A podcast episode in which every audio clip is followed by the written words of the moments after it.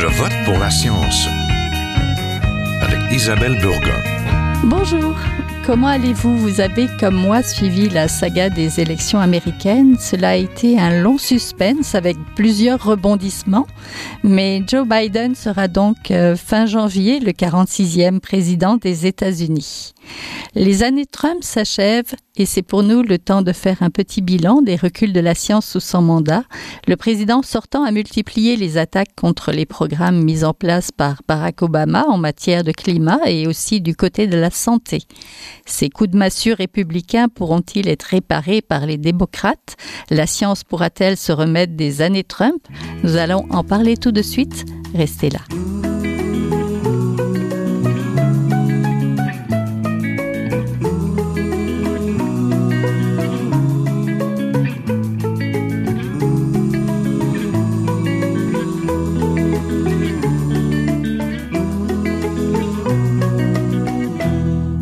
Des années Trump et comment elles ont pu nuire à la science, particulièrement en santé et en environnement, nous allons en parler tout de suite avec euh, Julien Prudhomme. Vous, vous êtes spécialiste en histoire des professions, de l'expertise et des sciences, notamment dans les secteurs de la santé et de l'éducation. Vous êtes aussi professeur et directeur du département des sciences humaines à l'Université du Québec à Trois-Rivières. Bonjour. Bonjour. On est en compagnie aussi d'Hugo Séguin. Vous êtes spécialiste des négociations climatiques internationales. Vous enseignez l'économie politique des changements climatiques à l'Université de Sherbrooke. Vous êtes également chercheur associé au Centre d'études sur l'intégration et la mondialisation à l'UCAM et conseiller principal de COPTICOM, stratégie et relations publiques. C'est bien ça? C'est bien ça. Bonjour. Bonjour. Le retrait des États-Unis de l'accord de Paris, nomination d'un climato-sceptique à la tête de l'Agence de protection environnementale américaine, des attaques à l'Obamacare, le programme d'assurance de santé, les années Trump ont vu de nombreux reculs en matière de santé et d'environnement. On pourrait résumer cela par un démantèlement de l'héritage de son prédécesseur, Barack Obama, n'est-ce pas? Peut-être, euh, professeur Prudhomme? Oui, ben en fait, euh, Trump a souvent réaffirmé que l'objectif essentiel de son mandat était de démanteler l'héritage d'Obama pour toutes sortes de raisons. Euh, et ça se manifeste tout particulièrement en matière de politique scientifique. Oui. Monsieur Séguin, vous êtes d'accord avec ça? Ah, tout à fait. Les années Trump, c'est une année de si on fait un parallèle avec ce qu'on a vécu au Québec, une année de noirceur, hein, de, grande noirceur au niveau de l'environnement, c'est un massacre à la tronçonneuse très systématique dès les premiers jours de l'entrée en fonction du président Trump euh, pour détruire l'héritage de son prédécesseur en environnement et ça s'est traduit de, de, multiples façons. Oui, la pandémie, la, sa gestion nonchalante a été aussi révélatrice des inégalités sociales qui ont été accentuées sous l'ère Trump. Pas vrai, professeur euh, Freedom? Oui, absolument. Ben, en fait, euh, ce qu'on voit, c'est que les euh, autant les mesures de, de l'administration Trump ont été euh, dommageables et ont mis en relief le lien entre l'importance des politiques scientifiques et le poids des inégalités sociales dans la société américaine. Autant la réponse démocrate que l'action de Trump a suscité a aussi permis d'insister sur ce lien-là. Et on a vu un Joe Biden, par exemple, faire campagne en, insistant beaucoup sur la relation qu'il y avait entre euh, l'utilisation de la science, le respect des données scientifiques en matière de santé et la lutte aux inégalités sociales. Oui, c'est un bras de fer finalement autour de la science. C'est ça. Mais ça révèle aussi que le virus frappe les plus pauvres. Hein? En fait, ce que ça l'a révélé, c'est la solidarité entre, euh, d'une part, l'égalité sociale et d'autre part, des, euh, des politiques basées sur les preuves scientifiques. Euh, on sait depuis longtemps en santé publique que l'un des principaux véhicules des maladies et de la mortalité, c'est l'inégalité sociale, c'est la pauvreté. Et ce qui était vrai pour tout un éventail de maladies, jusqu'ici, s'est révélé encore plus vrai, ou au moins aussi vrai, euh, en ce qui concerne la pandémie de COVID-19. Et on a vu à quel point, en fait, la, pandémie de COVID-19 a montré à quel point l'inégalité sociale était un important véhicule de, de la maladie. Et c'est pas pour rien que Joe Biden a euh, consacré beaucoup d'efforts dans sa campagne électorale à tracer un lien entre la pandémie de COVID, d'une part, et la nécessité de renforcer le filet social et surtout l'assurance santé des Américains. Oui. Donald Trump a annoncé sa couleur le 1er juin 2017 avec la sortie des États-Unis de l'accord du Paris sur le climat, Monsieur Séguin, un accord qui avait été ratifié par l'administration Obama en septembre 2016. Est-ce que ça a été une surprise pour vous? Euh, oui, d'une certaine façon, parce que euh, dans les mois qui ont précédé cette annonce-là, il y avait un flou quant à la position du président Trump. Euh, il semble que dans son entourage, des gens comme sa fille Ivanka, son, beau-fils euh, Jared Kushner, auraient fait des pressions sur Trump pour qu'il reste dans l'accord de Paris. Le président Macron faisait pression sur, euh, Trump à ce moment-là. Il y avait un flou, il y avait la possibilité que, que, l'administration Trump reste dans l'accord de Paris, mais la décision a été prise donc dans le, dans le Rose Garden à, cette, à ce moment-là. Et, et, évidemment, ça, et là, ça disons que ça a figé une position anti-climat, anti-science, anti-environnement qui était déjà en cours. Là. Et, là, il n'y a, pas eu. après ça, il n'y avait plus de surprise. C'était une, position très affirmée pour détruire les, mesures que, que l'administration précédente avait mises en place pour réduire les émissions de gaz à effet de serre et aussi un travail de SAP euh, dans les efforts des autres pays pour lutter contre les changements climatiques. La, position américaine a changé du tout au tout. Et euh, on a vu d'autres pays, malheureusement, le Brésil où je suis actuellement en est un bon exemple, l'Australie aussi, mm-hmm. euh, des pays qui, ont, qui, qui, se sont servis de la position anti-climat de, de l'administration Trump pour asseoir leur propre politique anti-climat. Donc, il y a un effet domino là. Oui, c'est sûr. Le président sortant a tout d'abord nommé l'ancien procureur général de l'Oklahoma, Scott Pruitt, à la tête de l'EPA, l'agence de protection environnementale américaine. Euh, c'est l'ancien procureur et climato-sceptique. Puis, il a nommé Andrew Weller, un ancien lobbyiste de l'industrie du charbon. Ce sont des nominations très parlantes, n'est-ce pas? Mais très parlante, mais, mais ce n'est pas les seuls.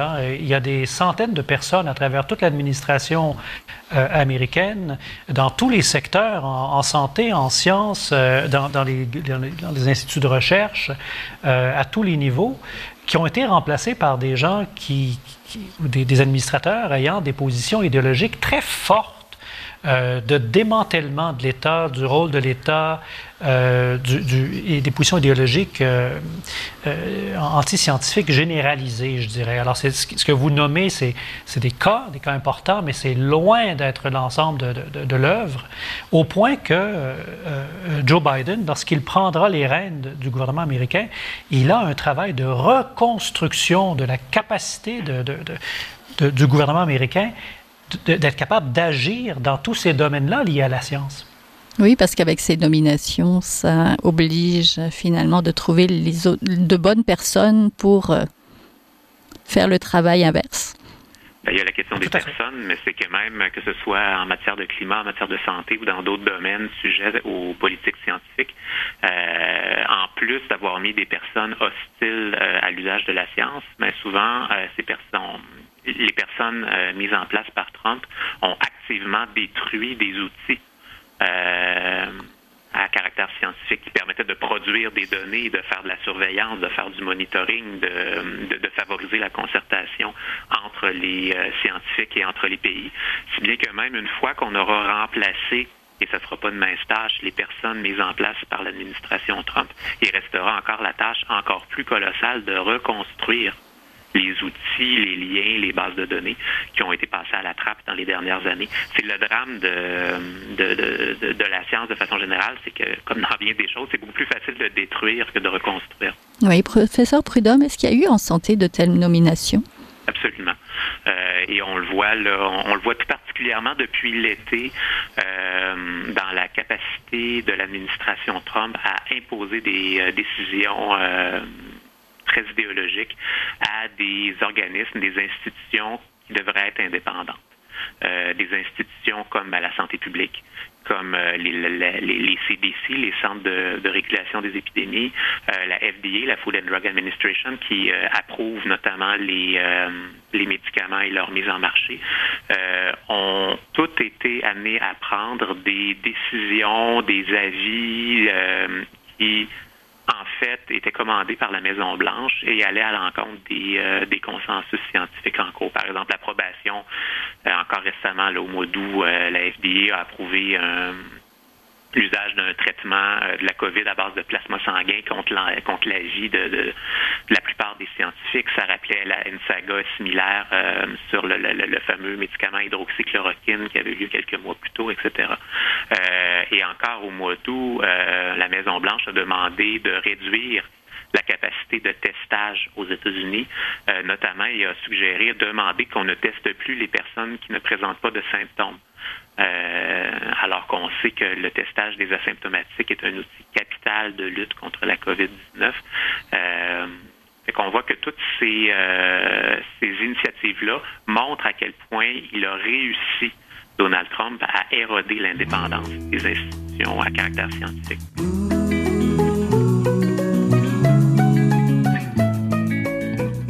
Vous êtes toujours à Je vote pour la science, là où la science rencontre la politique, une émission produite par l'agence Science Presse. Vous pouvez visiter son site internet au sciencepresse.qc.ca. Monsieur Séguin, qu'est-ce qui, pour vous, symbolise le plus le recul en science? Sous En les, science Sous les années Trump? Ben, c'est-à-dire, basé sur la science, l'administration précédente euh, avait euh, développé des outils importants de lutte au changement climatique pour être en phase avec ce que la communauté scientifique indique qu'il faut faire pour, euh, pour lutter contre les changements climatiques.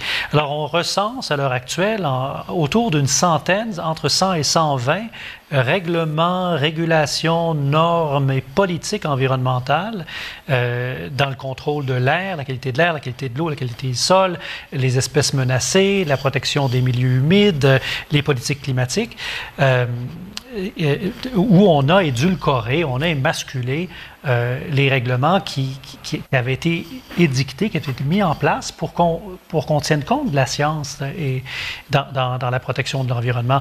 Euh, ils ont été très très loin. Euh, l'administration Trump a retiré la dérogation historique que la Californie obtenait en vertu de, des, lois et des règlements sur la qualité de l'air. La Californie avait la possibilité d'éditer des normes beaucoup plus sévères en matière de qualité de l'air que les autres États américains et, certainement le gouvernement fédéral américain pour protéger la qualité de l'air euh, dans, l'État. Le gouvernement Trump a retiré cette dérogation-là et, en faisant ça, il, retirait, c'est comme un château de cartes qui s'écroule, la, pièce maîtresse sur laquelle repose la, politique climatique californienne.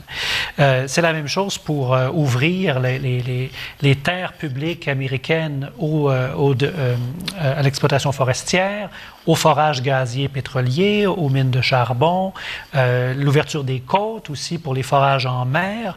Ils, ils, ont été très, très, très loin dans le démantèlement des mesures qui ont été mises en place pour traduire la connaissance scientifique en politique publique. Oui, en plus des nominations, Trump a su jouer aussi sur la réglementation, donc pour remodeler les différents dossiers politiques, en santé aussi. La FDA, l'administration américaine des aliments et des médicaments, a été mise sur la sellette, accusée d'avoir des biais favorables à l'industrie sous Trump. Professeur Prudhomme. Hein? La FDA est toujours un peu sur la sellette parce qu'elle est dans une position un peu délicate entre euh, les régulateurs publics et les, euh, les entreprises privées. Ce qu'on voit par contre, c'est que euh, sous Trump, elle est devenue beaucoup plus perméable à des interventions directes du pouvoir, des interventions directes de la Maison-Blanche, euh, des directives directes euh, en provenance de l'administration, et c'est ça qui est, euh, qui dérangeant. C'est cette espèce de, de de la distance. Y compris, vous l'avez dit, hein, vous avez parlé de réglementation, des fois dans des dossiers très, très fins ou dans des modifications réglementaires très, très fines. Et ça, ça doit attirer notre attention sur le fait que l'ampleur des euh, attaques contre la science, on veut le dire comme ça, l'ampleur des attaques contre l'indépendance des organismes scientifiques euh, n'est pas le fait uniquement de Donald Trump, l'individu. On a mm -hmm. tendance à voir oui. Donald Trump comme une espèce d'anomalie, puis quand il va disparaître, on va tous euh, être soulagés. Mais en fait, l'efficacité de son action euh, montre à quel point, en fait, c'est qu'il défend euh, une idéologie antiscientifique qui est partagée par énormément de monde dans le spectre, dans le monde conservateur aux États-Unis. Euh, on le voit là avec les problèmes là, de transition. Trump tout seul est, incompétent. Il ne sait rien faire. S'il réussit à faire quelque chose, c'est parce qu'il est soutenu par énormément de gens, si bien que la nouvelle administration Biden sera confrontée euh, à un mouvement très organisé, axé sur euh, le rejet des élites axé sur cette idée que quand on écoute des experts, on fait reculer la démocratie, que quand on écoute des institutions indépendantes, on, fait reculer la démocratie, on ouvre la porte à la tyrannie. Il y a toute cette idée, cette hostilité à l'endroit de l'expertise est vu comme le contraire de la démocratie qui va demeurer même quand Trump ne sera plus qu'un mauvais souvenir. Oui, c'est vrai. C'est tellement bien dit, euh, euh, M. Prudhomme. Euh, on le voit non seulement aux États-Unis, cette espèce de vague populiste, anti-scientifique, anti-expertise, mais moi, ça me rappelle l'intervention du gouvernement conservateur précédent ici au Canada lorsqu'ils ont mis la hache dans le, recensement long hein, de, Statistique Canada. C'était une attaque directe sur la, capacité des scientifiques de ramasser des données sur, sur, sur, sur le Canada, sur les réalités socio démographique, socio-politique, socio-économique du Canada. Mais on voit ça euh, aussi dans, la, même mouvance conservatrice euh, en Europe, mais aussi en, Australie et dans d'autres pays. Alors euh, oui, Trump n'est pas une anomalie, il est soutenu et les États-Unis ne sont pas une anomalie. Il y a d'autres pays comme les États-Unis actuellement qui sont dans la même mouvance. Oui, pour revenir euh, sur la réglementation, Monsieur Séguin, ça a été aussi vrai en matière de climat. Le président sortant a tenté d'assouplir la réglementation en matière de pollution par la pour la production de charbon et de réviser des mesures écologiques prises sous Obama. Est-ce que vous avez des exemples? Oui, tout à fait. Euh, on peut penser euh, en climat, par exemple, ce qui était le plus important du leg de l'administration Obama, c'était le Clean Power Plan, qui est une politique euh, euh, fédérale qui imposait des contraintes, des limites, des diminutions automatiques à la production de gaz à effet de serre des centrales au charbon à travers les États-Unis. Et ça, ça a été une des premières réglementations à passer sous la trappe euh, dans l'administration Trump. Euh, l'autre grande politique climatique qui, aurait donné des résultats très importants, c'est les nouvelles normes fédérales américaines sur la performance des véhicules automobiles, donc l'utilisation d'essence et donc de façon indirecte les émissions de gaz à effet de serre du parc automobile américain. Et là, ça a passé aussi sous la trappe euh, de l'administration Trump. Euh, des, réglementations aussi importantes au niveau des fuites de méthane, qui, sont, qui est un gaz extrêmement dommageable pour le climat. Euh, on sait que la, fracturation hydraulique pour le gaz et pour le pétrole est un grand émetteur de, méthane, de fuite de méthane. Et ça aussi, c'est une réglementation importante qui, qui, qui, a, été, qui a été abolie là, sous l'administration Trump. Mais ce qu'on voit en climat, on le voit en protection des espèces menacées, on le voit en protection des on voit aussi à l'utilisation des terres publiques pour des, des, des, des, des utilisations industrielles. Euh, on le voit même dans, la, dans la, la, la, réduction des parcs nationaux pour permettre de l'exploitation industrielle autour des parcs nationaux. Euh, c'est vraiment un massacre à la tronçonneuse euh, et, ça va prendre des années de reconstruction. Par l'administration Biden pour, pour être capable simplement de revenir à l'état où on était lorsque Trump a pris le pouvoir, c'est majeur ce qui s'est passé durant les quatre années Trump. Oui, il y a quatre ans. Professeur Prudhomme, il y a eu beaucoup d'attaques euh, sur l'Obamacare, mais Trump n'a pas été capable de démanteler ce programme-là. C'est euh, une, une politique peut-être populaire, trop populaire? Euh, Oui, ben, on, ce qu'on a beaucoup changé depuis l'époque euh, épique où Barack Obama a implanté le fameux Obamacare, c'est-à-dire euh, une, euh, une, politique d'élargissement de l'accès à l'assurance maladie, c'est que le principe de, de démocratiser l'assurance maladie est devenu plus populaire aux États-Unis. Au début, les conservateurs, à l'époque d'Obama, avaient complètement diabolisé l'idée une assurance santé plus démocratique. Ils disaient que c'était du communisme, que ça allait entraîner des morts, de la tyrannie. Or, ce qu'on a vu, de, ce que les Américains ont, vécu dans les dernières années, c'est une amélioration de leur situation. Euh, et c'est pourquoi Trump n'a pas réussi à détruire l'Obamacare au point où il aurait voulu. Euh, il a quand même amputé de certains morceaux. Et euh, je pense que là, on voit, là, au moment où on se parle, il y a euh, une cause en Cour suprême qui risque de lui enlever encore un, morceau.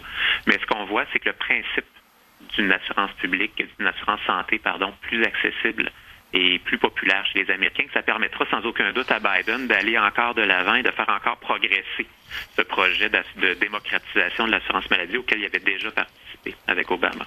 Oui, il y a eu aussi des manques de transparence dans de nombreux dossiers, par exemple sur la lenteur pour diffuser les données sur la COVID aux États-Unis, professeur Prudhomme? Euh, il y a plus qu'une lenteur, il y a une attaque systématique de la part de cette administration pour euh, réduire la production de données de santé publique et la diffusion de données de santé publique. Euh, je parlais tantôt de de l'initiative de la Maison-Blanche pour réduire l'ampleur euh, du testage de la COVID-19, ça n'a pas juste un effet sur euh, la santé directe des gens, ça a aussi un effet sur la production de données. Parce que c'est grâce au testage de grande envergure qu'on réussit à, voir par où, le, par où le virus passe, quel chemin il emprunte, comment le, virus profite des inégalités économiques, de la géographie, etc.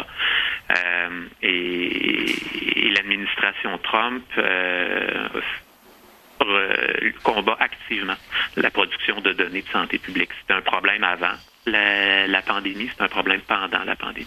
Et c'est d'ailleurs une promesse explicite de Joe Biden que de combler ce qu'on appelle le data gap, c'est-à-dire les trous dans les données de santé publique pour favoriser des politiques plus, euh, plus adéquates et plus axées sur les populations, euh, notamment vulnérables. Oui. Monsieur Seguin, il y a aussi une hostilité conservatrice qui a été très perceptible contre le climat, la volonté d'influencer, donc de monopoliser le débat public et de tendre vers un, un côté anti-climat. Oui, et ça m'inquiète aussi, puis je ferai un lien avec Obamacare, parce que on, est, ça a passé relativement proche qu'Obamacare soit démantelé. Ça a pris le vote du sénateur d'Arizona décédé, John McCain, pour empêcher les, républicains au Sénat de mettre la hache dans Obamacare. Il, s'en est fallu d'un seul vote. Euh, ce qui est inquiétant aujourd'hui, c'est qu'il y, y a presque plus de John McCain s'il en reste, il reste peut-être euh, deux sénatrices euh, euh, du Vermont, pardon, du Maine et, de l'Alaska qui, peuvent peut-être des fois prendre des positions un peu indépendantes. Mais il y a, il y a un, repli très idéologique au, sein du Parti républicain qui va nuire à la capacité de, Joe Biden d'être capable de recréer la, c'est-à-dire c'est ça, d'arriver avec des politiques qui rétablissent une situation qui, était celle avant l'arrivée de, Donald Trump. Cette mouvance conservatrice-là, c'est celle que M. Prudhomme décrivait qui, qui, soutient le Trumpisme. Trump n'est pas une mm-hmm. anomalie, il est, le symptôme d'un mouvement. Et euh, malheureusement, euh, ce mouvement-là, il va perdurer dans le temps et il va aller se loger dans la sphère de pouvoir américaine, au Sénat américain. Euh, on regardera quels seront les, les, les, résultats là, des deux élections euh, euh, complémentaires au, Sénat en Géorgie en, en, janvier. On verra les résultats, mais il y en a pas moins que ce pas les démocrates qui vont contrôler le, le, Sénat à toute fin pratique. ça va être une zone de blocage systématique des politiques de Biden. Alors on verra ce que ça pourra donner. Oui, qu'annonce l'élection de Joe Biden? Donc du côté peut-être de la santé, Monsieur Prudhomme euh, il annonce une très forte offensive pour euh, étendre l'assurance maladie, étendre l'Obamacare et compléter en fait le projet originel de l'Obamacare que Barack Obama lui-même n'avait pas réussi à réaliser pleinement, notamment en ouvrant l'accès euh, de l'assurance publique américaine à presque l'ensemble des citoyens américains. Et ça, ça serait vraiment un très, très gros morceau. Et on voit que Biden mise sur la popularité. Je pense qu'une des rares brèches dans la, la radicalisation du Parti républicain qu'évoquait euh, M. Séguin avec raison c'est l'assurance santé. C'est, je pense, c'est le morceau euh, par lequel les démocrates peuvent euh, profiter d'une brèche, d'un écart entre les républicains radicaux d'une part et le reste de la population d'autre part, parce qu'à peu près les deux tiers de la population est favorable à une assurance maladie plus étendue.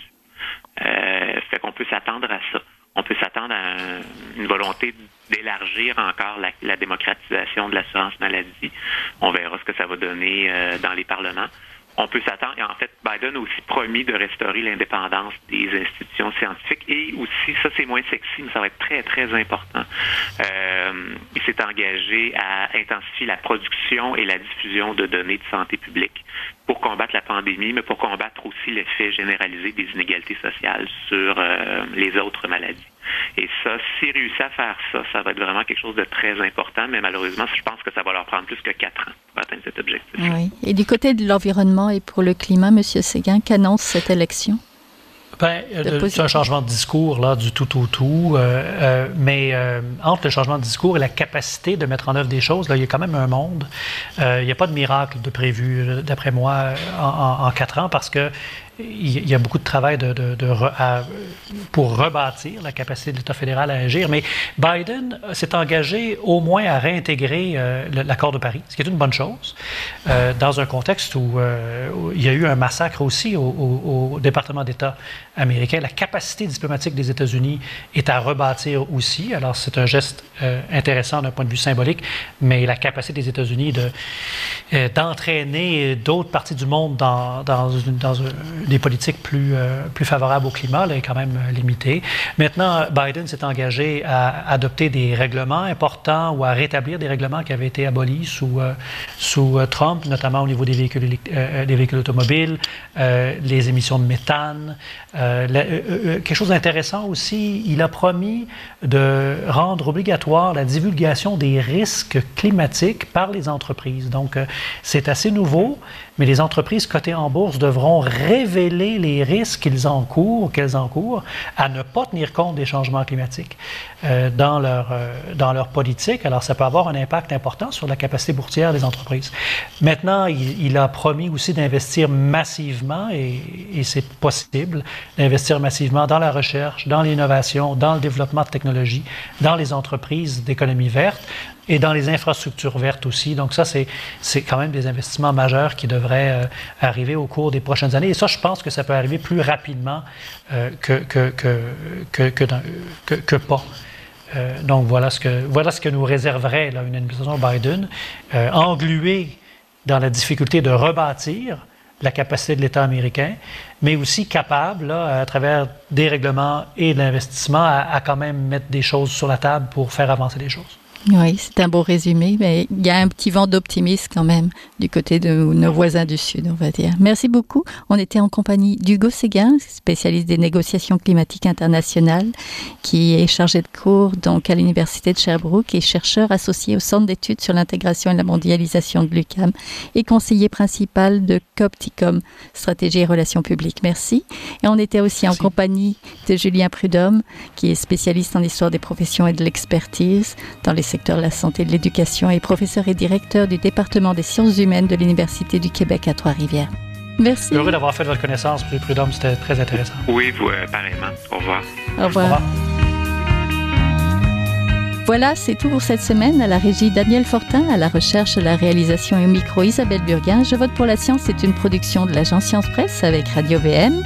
Nous avons des rediffusions tout au cours de la semaine si vous voulez la réécouter. Et nous avons aussi un podcast sur le site de l'agence Science Presse où vous pouvez l'entendre. J'espère que vous avez aimé l'émission. Euh, évidemment, si vous l'avez aimé, euh, partagez-la. Et en attendant, bonne semaine. Portez-vous bien